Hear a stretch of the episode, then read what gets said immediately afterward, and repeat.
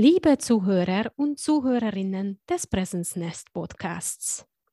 In der heutigen Episode werden wir die Zukunft der Organisationen, digitales Führen und dabei die Wichtigkeit empathischer Fähigkeiten, die Veränderung der Führungsrolle und warum das alles geschieht, ansprechen. Meine Gesprächspartnerin von Arbeit anders ist Consultant, Coach, Moderatorin, Buchautorin und Dozent an der SMI Universität Berlin für Zukunft der Organisationen.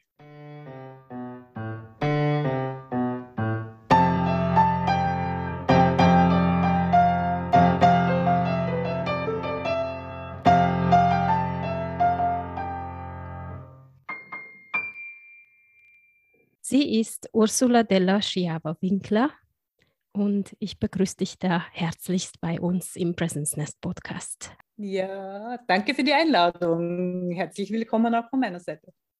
So, ich stelle gerade mal die erste Frage. Wir werden ein bisschen uns in die Zukunft auch beamen. Aber zuerst noch zu deiner Rolle. Du definierst dich als Catalyst of Change, Learning und Ideas. Was ist so die Veränderung, die du in die Welt bringst? Äh, welche Veränderungen unterstützt du gerne? Also ich glaube, alles, was äh, die Veränderung in Richtung atmende Organisation, beseelte Organisationen, das macht irgendwie Freude, in die Organisationswelt reinzubringen. Also es geht um Transformation des Lernens, um innovative Ideen entwickeln, um Veränderung, um Begleitung von High-Performance-Teams, um Organisationen, die sich vielleicht ein bisschen anders aufstellen wollen als hierarchisch, die vielleicht ein bisschen flacher werden wollen, sich neue äh, Organisationsdesigns geben wollen, die viel sinngetrieben sind, offene Kommunikation, sehr respektvoll miteinander umgehen wollen, die, die auch schauen möchten, dass ihre Arbeitsprozesse einfach effektiv werden, die vielleicht auch gewisse Rollen wie Führungsrollen auch geteilt sehen wollen, die flexibel und, und, und eher adaptiv agieren wollen und die immer wieder kontinuierlich lernen wollen. Das sind so die Organisationen, die ich begleite. Mhm.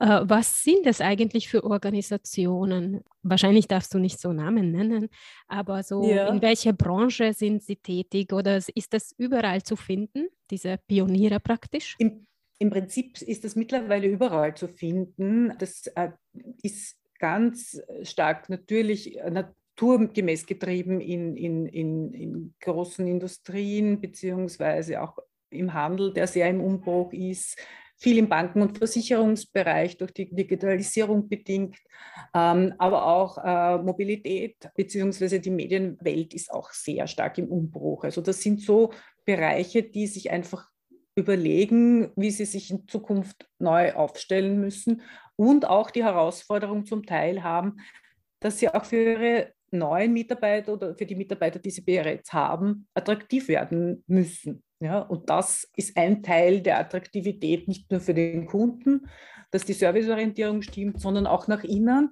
besonders nach innen auch für die äh, Mitarbeiter. Mhm. Ja, ich wollte gerade fragen, was ist so der Treiber, aber das hast du dann gerade schon abgedeckt. Genau. Oder genau, also nach innen und nach außen. Ja. Die Kundenwelt verändert sich, aber besonders auch die, die äh, Mitarbeiterwelt. Ja, und mhm. ich glaube, das geht Hand in Hand. Und das müssen wir auch schauen, dass wir dabei bleiben, dass es Hand in Hand geht und dass es nicht nur äh, die Kunden betrifft. Mhm. Und mich wundert auch, dass du die großen Organisationen genannt hast, weil ich selber komme auch aus einer größeren Konzern. Und meine Wahrnehmung war, dass dort äh, Veränderungsprozesse anzuleiten ist. Naja, es dauert, da muss man durch viele Leute gehen und ja, dass es halt eben schwierig ist. Wie mhm. ist deine Erfahrung dazu? Ich glaube, die Bereitschaft äh, und die Notwendigkeit gleichzeitig wird äh, immer höher und stärker. Und ich glaube, dass äh, besonders große Industrien immer Veränderungsprozesse und Veränderungsdynamiken quasi angeschoben haben. Natürlich durch die Veränderung, besonders jetzt in der Corona-Situation, ist noch einmal so ein Treiber. Das ist ja wie ein, wie ein, ein, ein Schub gewesen, wo es einen Bedarf gibt. Ja. Wir dürfen nicht vergessen, dass, wenn man den Studien glauben darf, 85 Prozent nicht mehr in dem, in dem Umfang in die Organisation reinkommen wollen, wie es vor Corona waren. Das heißt, diese Home- oder Krisenoffice-Situation, der, der, können die Leute durchaus für zwei, drei, vier Tage was abgewinnen und sie werden nicht mehr vollständig so zurück zur Arbeit kommen wie vor der Krise. Und das wissen große, kleine, mittlere Organisationen mittlerweile. Und da wird es einen Weg geben, wo das für beide Welten passt. Für die Organisationswelt, die haben auch den Vorteil, dass sie sich dadurch vielleicht auch äh, äh, Büroflächen äh, ersparen können, aber auch bei schnell wachsenden Organisationen, dass sie sich auch gar nicht büromäßig verändern müssen. Also es hat Vorteile für die Organisation, auch dass sie durchaus effektiver werden und produktiver werden, aber natürlich auch für die, für die Mitarbeiter, die einfach ein, sich ein neues Umfeld auch aufgebaut haben und eine neue Formen des Arbeitens für sich erkannt haben in der, in der Zeit. Mhm. Äh, was siehst du dann in der Praxis? Äh, für wen fiel es leichter, diese Veränderung zu bewältigen? Die Unternehmerseite oder die Mitarbeiterseite? Oder war da kein Unterschied? Ich glaube, man kann man es nicht auf diese Seiten äh, betrachten, aber wo es leichter gefallen äh, ist, ist bei Organisationen, die schon äh, gewohnt waren, ein Stück freier miteinander zusammenzuarbeiten und die gewohnt waren, viel zu reflektieren vielleicht. Ja? Also wenn man sich äh, die, die Arbeitswelt anschaut, gibt es ja ganz unterschiedliche äh, Modelle, wie man miteinander zusammenarbeiten kann. Und die Präsenz an und für sich, die ist nicht unbedingt erforderlich. Ja? Es gibt also Modelle, wo das Team gewechselt hat in der Zwischenzeit. Manche, äh, ein Team war quasi vor Ort, ein Team war im Homeoffice oder die 60-40-Regelungen gemacht haben. Das heißt, 60 Prozent bleiben sie zu Hause, 40 Prozent waren sie in der Organisation oder manche Rollen, die vielleicht in der Organisation waren, die restlichen waren zu Hause. Also es war ganz unterschiedlich, vielleicht konnten sich auch die Teams ähm, aushandeln. Es war ganz unterschiedlich, wie, wie, es, äh, wie es gehandhabt wurde in der Zeit. Und das muss man jetzt, glaube ich, in eine Nachkrisensituation bringen. Und dazu braucht es ganz viel an Commitment bei den Organisationen. Also alle Organisationen, die sehr responsiv und, und reflexiv äh, äh und, und, und flexibel miteinander gearbeitet haben und viel reflektiert haben, die haben sich, glaube ich, leichter getan.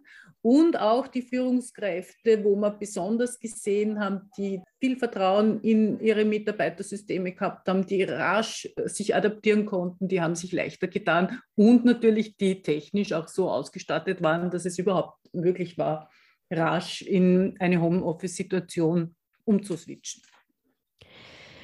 Uh, ja, das ist super, dass du schon so Persönlichkeitsentwicklungsthemen auch uh, angerissen hast, wo du sagst, wo viel Vertrauen schon entwickelt war und viel Reflexion betrieben wurde. Was siehst du denn aktuell als größte Herausforderung für die Führungskräfte?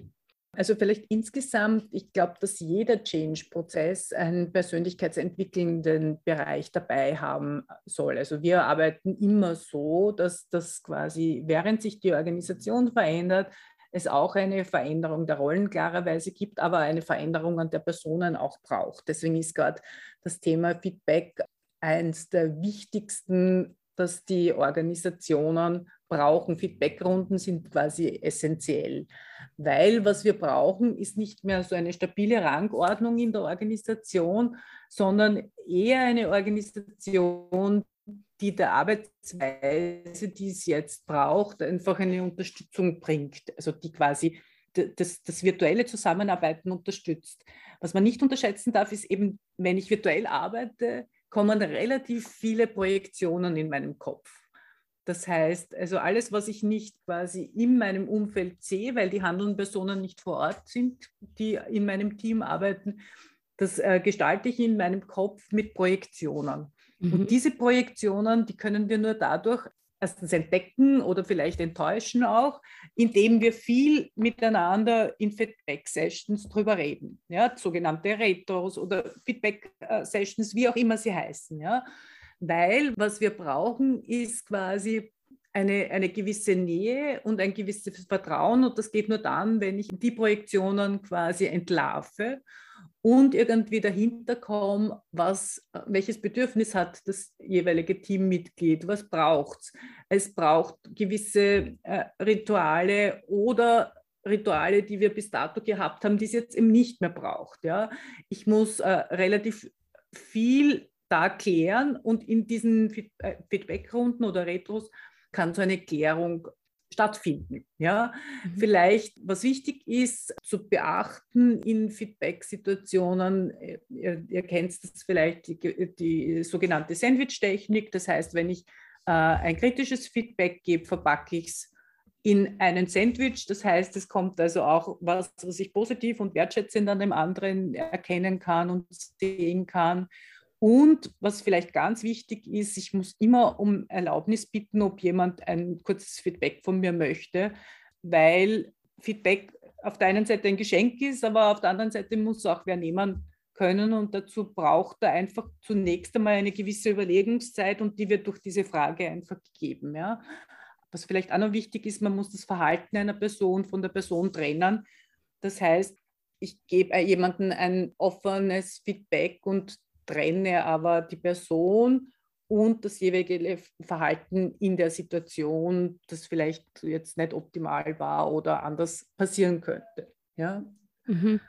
ja da, da liegt wahrscheinlich auch sehr viel an Formulierungen, wie genau. das dann ankommt. Genau, genau. Also insgesamt ist das Thema wertschätzende Kommunikation im virtuellen Raum natürlich noch viel stärker Mhm. Ähm, und der Aufbau einer Beziehung funktioniert ganz anders. Da wir das Nonverbale vielleicht nicht so ganz äh, gut erkennen können, denkt man nur mal an die virtuellen Hintergründe, die, die die, Personen oft haben, wenn sie zu Hause äh, sind.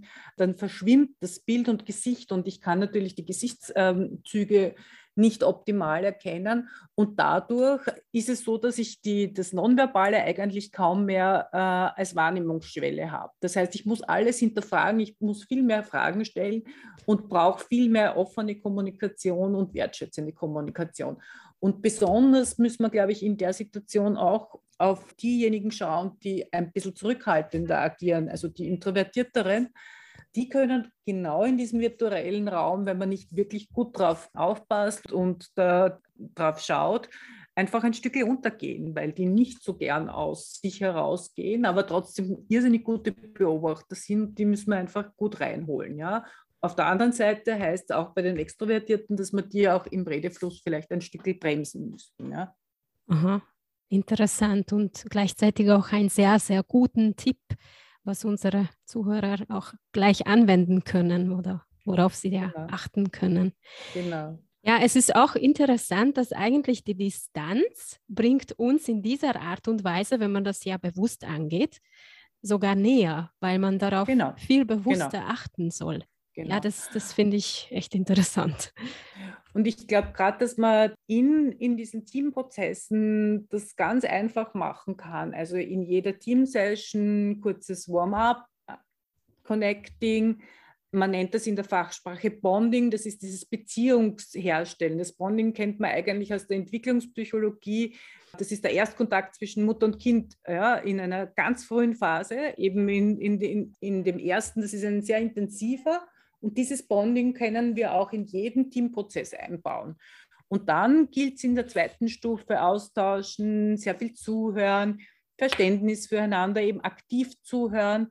Und erst dann komme ich in die Aktion. Und nach der Aktion gleich wieder eine Meta-Reflexion, Retros, Feedback, was lernen wir draus? Und das Ganze im Verstärken durch viel Wertschätzung, viel Loben und so schließt sich eigentlich jeder virtuelle Teamprozess in sich selbst. Ja? Und wenn wir diese sechs, sieben Stufen immer wieder bewusst anschauen und einhalten, dann funktioniert es eigentlich gut, dass man, dass man in ein Miteinander in ein Gutes kommt. Ja? Mhm. Ein bisschen zurück zum Bonding. Wie, wie kann ich mir das vorstellen? Wie du ein Bonding herstellst? Ja. Also ich kann, kann dir einen Bonding-Prozess, ich habe jetzt gerade eine Stunde vorher ein Retro moderiert. Das ist ein lauter Computer Science Leute und die machen zum Beispiel zum Bonding und das ist vielleicht ungewöhnlich, aber es, es passt, finde ich, für, für, die, für das Team sehr gut. die posten jeweils ein Tier, wie sie sich jetzt gerade fühlen. Ja? Und dann wird einfach hinterfragt, warum jetzt gerade eine Giraffe, warum jetzt gerade das. Ja? Es muss zur Organisation passen. Für die ist es so, dass quasi äh, jeder, der das Team moderiert, überlegt sich so eine Einleitungsrunde, ein Warm-up und schaut, dass die Leute miteinander gut in Kontakt kommen. Ja, also es gehört zur E-Moderation dazu, dass ich mir überlege, wie kann ich Beziehungen herstellen und da durchaus mischen Interventionen. Wir haben vor, ich glaube, das ist jetzt zwei Jahre her, ein Buch geschrieben zum Thema Arbeit anders, wo wir, ich glaube, jetzt auf der Homepage 48 unterschiedliche Interventionen haben, wie man quasi leicht miteinander gut in Kontakt kommen kann. Und es gilt quasi für Führungskräfte, dass die ein gewisses Interventionsrepertoire brauchen, um so Situationen gut herstellen zu können. Also Beziehung schaffen ist im virtuellen Raum ein Stückel was anderes, als wenn ich Brötchen im, äh, oder, oder Kaffee anbiete im physischen Raum. Ja? Also mhm. dieses Hosten eines Meetings, das Hosten eines Teams ist eine ganz wichtige Aufgabe, die Führungskräfte quasi mitbringen müssen und in Zukunft viel mehr und verstärkt gut und anbieten müssen. Ja? Wir haben zum Beispiel für eine Firma so Corporate Learning Sessions gemacht, das heißt Leadership to Go. Da treffen sich alle Führungskräfte zwei Stunden virtuell pro Woche und erzählen quasi im Format äh, Reflecting Team oder Pro Action Café je nachdem, also wir moderieren quasi immer mit unterschiedlichen Methoden, quasi Fälle, die sie gehabt haben in der Woche. Die Führungskräfte äh, gehen freiwillig in diesen Raum. Sie müssen auch nicht jede Woche dabei sein, aber es präsentiert jeweils immer zwei Fälle, werden pro, pro Session präsentiert. Also quasi wir als Moderatoren interviewen denjenigen und dann suchen wir das Lernfeld oder eröffnen das Lernfeld des ganzen Teams damit wir quasi vieles an Ideen, wie könnten wir die Situation lernen, wie könnten wir die Situation klären, auch untereinander weitergeben und voneinander lernen. Ja? Mhm. Also das sind so Interventionen, die es braucht. Das geht natürlich in, in, hauptsächlich in großen Organisationen oder schließen sich ein paar mittlere Organisationen zusammen, wo es darum geht, aus den Situationen, die Führungskräfte erleben, voneinander zu lernen und das dann in einem anderen Kontext gut unterzubringen. Mhm. Ja, das klingt auch sehr gut, dass man eigentlich voneinander äh, jetzt bewusster lernt genau. in, im Rahmen diesen Meetings genau. oder und es braucht quasi diese Veränderung und Begleitung von Führungskräften, weil sie natürlich in ganz neue Situationen und Rollen reinfallen. Ja, sie sind nicht, nicht mehr derjenige, der den Takt angibt. Es gibt kein Command und Control, weil wir dieses Control einfach in einem äh, verteilten Zusammenarbeiten nicht mehr in dem Maß leben können und es braucht es auch nicht. Ja? Wir brauchen einfach gut selbstständige äh, Mitarbeiter im Team, viel Rollenwechsel auch im Team und da braucht es eben sehr viel an, an, äh, an Reflexionskraft für das Team. Und das muss ich quasi als Führungskraft einbringen, so lange, bis das Team eigentlich selbst organisiert funktioniert. Ja. Mhm. Vielleicht noch ein Tipp, was auch sehr wertvoll ist. Wir bauen für manche Organisationen sogenannte Empathie-Challenge, das dauert zwölf Wochen. Und da gibt es insgesamt zwischen 30 und 38 Übungen, also jede, jede Woche zwei, drei äh, Übungen. Und da gibt es so einen Kreis von sechs Leuten, die mit einem Coach gemeinsam quasi pro Woche quasi ihre Empathiefähigkeit stärken können. Weil genau die Empathie brauchen wir im virtuellen Raum auch ganz besonders, weil wir dürfen nicht vergessen, wir haben vorher schon gesagt, das Nonverbale fällt ein bisschen raus. Ich weiß nicht, in welcher Situation der ist. Ich beobachte ihn nicht so, sondern habe nur kurze Meetings, ein, ein, ein, Eindrücke von demjenigen. Also auch da brauche ich viel mehr an, an Einfühlungsvermögen in den anderen und das kann ich quasi trainieren und, und lernen. Na super. Also wir reden schon die ganze Zeit eigentlich über virtuelles Führen. Und mhm. du hast bereits schon in 2010 ja, dazu publiziert und die Frage ist, äh, was hat sich dazwischen verändert? Wie ist die heutige Realität im Vergleich dazu, wie du dir das in 2010 vorgestellt hast? Ja. Ja, was haben wir damals gemacht? Ich glaube, damals war so das Thema eher technisches Lernen für die Führungskraft. Also einerseits die Tools, die Technik, aber auch so E-Moderation. Wie baue ich ein Meeting auf, das virtuell läuft, ja?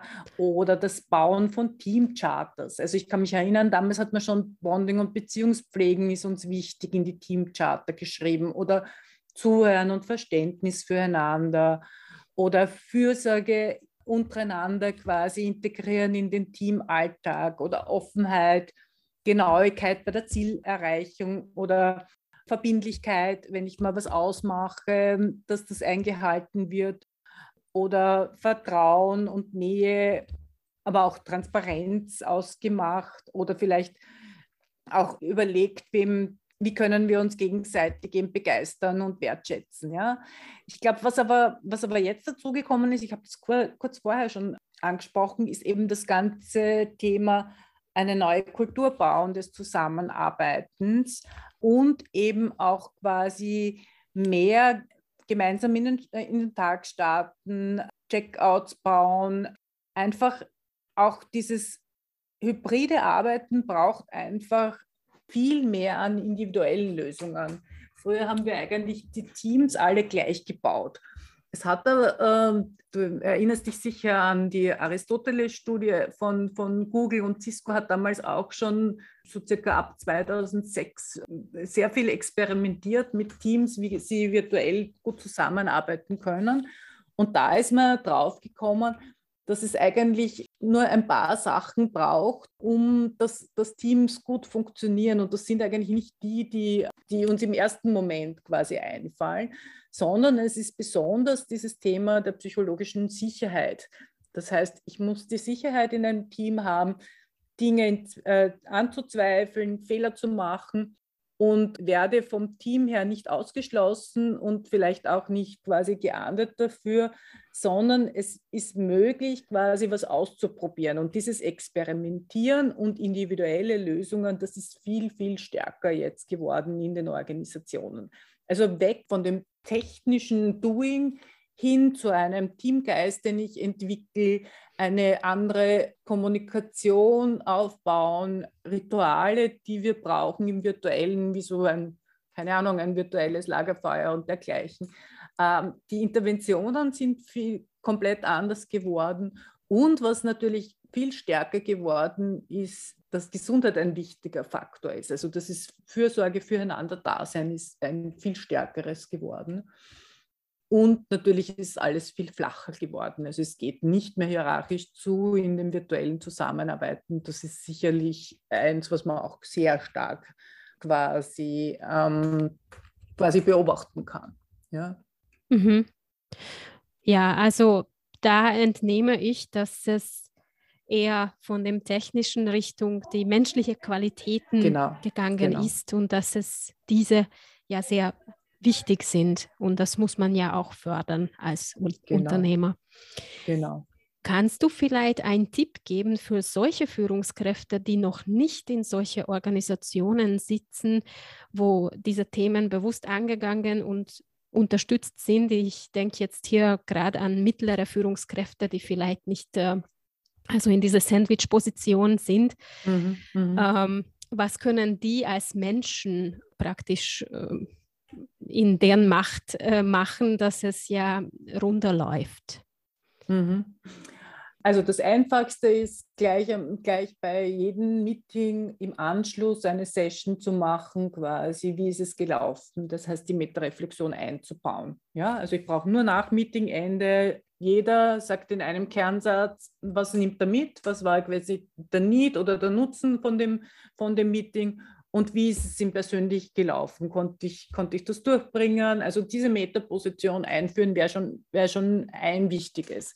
Ein zweiter Tipp ist, ähm, dass man 14-tägig zum Beispiel Roulette 101s einbaut. Das heißt also, im Team gibt es Feedbackschleifen zwischen zwei Kollegen, ohne dass die Führungskraft dabei ist. Oder dass man sich bewusst auch mit manchen Leuten ein, ein in, in, in einem offenen Door-Format zum Beispiel, dass ich zwei, drei Stunden in der Woche meinen Kalender leer habe und dann jeder kann sich quasi einmelden und kann quasi auf mich zukommen und, und, und, und mir sagen, was er braucht oder umgekehrt, ich klopfe an und, und frage, was er braucht. Ja?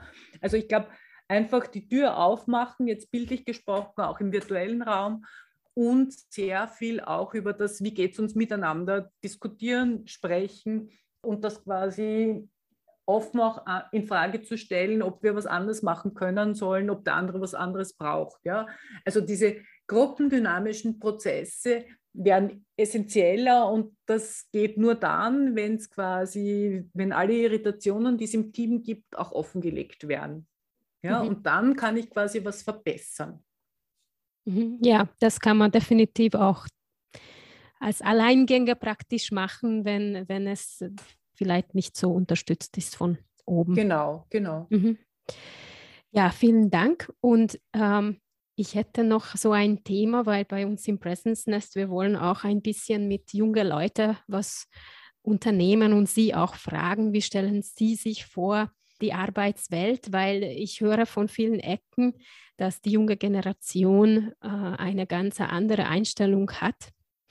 Und äh, wie siehst du das? Was, was kommt da Neues rein durch die neuen Ansichten oder die neuen Verhaltensweisen, die diese Menschen einbringen? Also ich glaube, auch da geht es um Generationen-Dialog in Wirklichkeit. Es ist natürlich ein riesiger Shift am Arbeitsmarkt. Wir bemerken natürlich, dass es nicht wirklich mehr einen Arbeitgebermarkt gibt, sondern einen Arbeitnehmermarkt ganz ganz stark und es gibt auch eine starke Tendenz äh, zum Jobhopping. Ja. Wir sind in Österreich sowieso Teilzeitkaiser. Das heißt, insgesamt kann man sagen, dass die Bereitschaft nicht nur bei Frauen, wenn sie vielleicht eine Versorgungspflicht äh, haben, stärker wird, in, runterzukommen von 40 Stunden hin zu 30 Stunden, sondern auch bei Männern. Und das ist im Vergleich innerhalb der Generationen äh, in der Generation mehr als doppelt so häufig, den Arbeitsplatz zu, zu wechseln. Bei den Millennials ist es so äh, um, die, um die 24 Prozent mehr und bei den Boomern vielleicht 4 Prozent äh, weniger.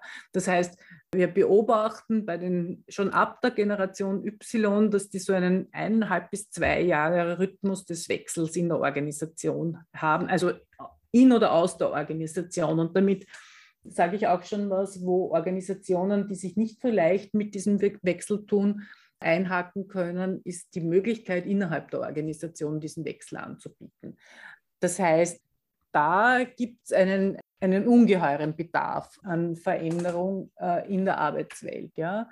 Wenn wir uns anschauen, so die Ziele und Interessen, ist es so, dass ähm, besonders der Generation Z, wenn man den Studien glaubt, äh, mit bis, bis, zu 80 Prozent es wichtig äh, ist, dass ihre Interessen und ihre, und ihre Werte auch mit der jeweiligen Aufgabe gut in Übereinstimmung ist. Ja? Bei den Babyboomers ist es nur 47 Prozent, also nur um, um, so ein bisschen einen Unterschied zu sehen. Ja? Mhm. Auch um. das ähm. Thema, nur kurz noch, auch das Thema die Möglichkeit, äh, was zu lernen, neue Skills dazu zu entwickeln, beziehungsweise ein bisschen Expertise noch mehr zu bekommen, ist bei der Generation ähm, Z schon 76 Prozent, bei den, bei den Babyboomern 36 Prozent.